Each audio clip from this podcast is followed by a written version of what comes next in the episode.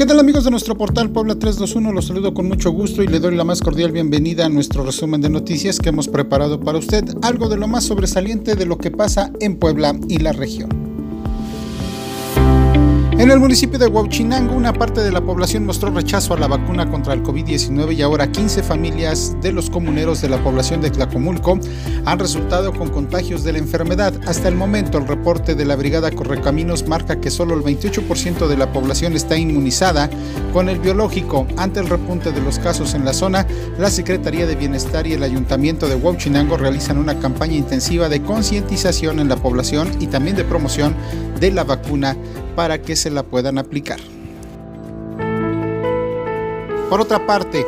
Rafael Moreno Valle Suárez, el padre del exgobernador Rafael Moreno Valle Rosas, murió luego de mantenerse ocho días hospitalizado en la Ciudad de México, donde se encontraba luchando contra el coronavirus. Trascendió que el 2 de agosto Moreno Valle Suárez ingresó al hospital tras presentar complicaciones por COVID-19, además de padecer cáncer, para luego perder la vida por complicaciones con el padecimiento. En otra información será el próximo 18 de agosto cuando se realice la sesión de las comisiones para la creación de la ley de desaparecidos. Al respecto, la presidenta de la Comisión de Derechos Humanos, Estefanía Rodríguez Sandoval, agregó que se le entregará un proyecto a los integrantes del colectivo Voz de los Desaparecidos con la intención de que también conozcan la iniciativa. Para detectar la venta ilegal de gas, la diputada local María del Carmen Cabrera Camacho le pide a la Secretaría de Gobernación operativos de verificación en toda la cadena de distribución, con el fin de terminar con las irregularidades y terminar con riesgos para la población. El coordinador estatal del Partido del Trabajo, Mariano Hernández Reyes, dio su punto de vista sobre la importancia del desafuero del legislador electo por el distrito de San Martín Texmelucan, Mauricio Toledo Gutiérrez, proceso que dice tiene que apegarse a derecho y no convertirse en un linchamiento político. Y el gobernador del estado, Miguel Barbosa Huerta, se mantiene como el mandatario más honesto a nivel nacional y es considerado el cuarto en todo el país por mejor manejo de la pandemia por COVID-19, con el corte que se ha hecho hasta agosto del 2021, elaborado por la consultora CNA Research.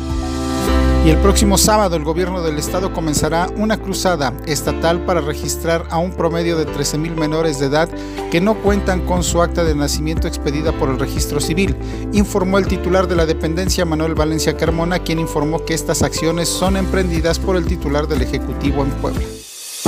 Y la presidenta municipal de Puebla, Claudia Rivera Vivanco, reveló no haber recibido ninguna invitación o notificación de la presidencia de la República para ocupar el cargo de delegada de programas federales que ocupa Rodrigo Abdalá, por lo que señaló que solo hay rumores.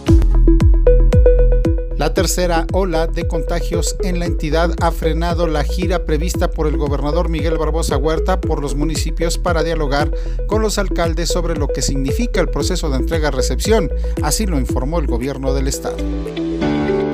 La regulación de precios que provocó paros en la distribución de gas en algunas empresas no solo afectó a las familias poblanas, sino también a las pequeñas empresas industriales. La presidenta de la Cámara Nacional de la Industria de la Transformación, Canacintra, a través de su titular Luis Espinosa Rueda, explicó que los medianos y grandes establecimientos no presentaron repercusiones porque utilizan gas natural para sus operaciones. Nuevamente los anexos están en el ojo del huracán, pues ahora los encargados de un anexo en San Luis Huilulco, en el municipio de Huaquechula, están acusados de matar a golpes a un hombre luego de que éste se negara a estar internado. La víctima fue nuevamente regresada a su domicilio pero sin signos vitales, por lo que sus familiares exigen ahora justicia. A más de cinco años de la desaparición de Paulina, después de tres audiencias diferidas por parte de la petición del imputado, eh, José María, mejor conocido como el Chema, el próximo mes de septiembre se llevará a cabo la audiencia intermedia por desaparición forzada. Y el gobierno no dialoga con delincuentes, aplicamos la ley nada más, así lo sentenció el gobernador Miguel Barbosa Huerta luego de que Antonio, mejor conocido como el Toñín, se victimizara en las eh, transmisiones que efectuó a través de Facebook y advirtiera que seguirá entregando hortalizas en diferentes puntos del estado de Puebla. Y en el mundo de los deportes, segunda prueba de fuego del semestre para el Puebla femenil y hasta ahora los resultados son insuficientes. El conjunto blanquiazul sigue sin poder y sin poder llegar a los, eh, pues digamos, resultados que se tienen al enfrentar a los favoritos de la competencia, pues ayer por la noche cayó con Rayadas de Monterrey 2 por 0 en el estadio BBVA para sumar su segundo descalabro del torneo Grita México Apertura 2021.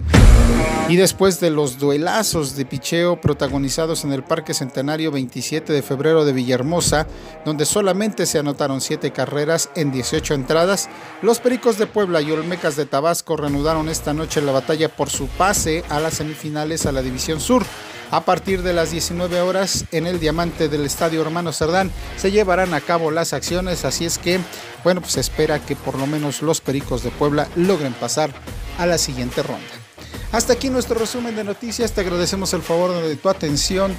Nosotros seguimos en comunicación directa. Te invitamos para que consultes nuestro portal Puebla 321 y sigamos en frecuencia para que de esta forma estés bien informado. Por tu atención, muchas gracias. Te deseamos que tengas un excelente día.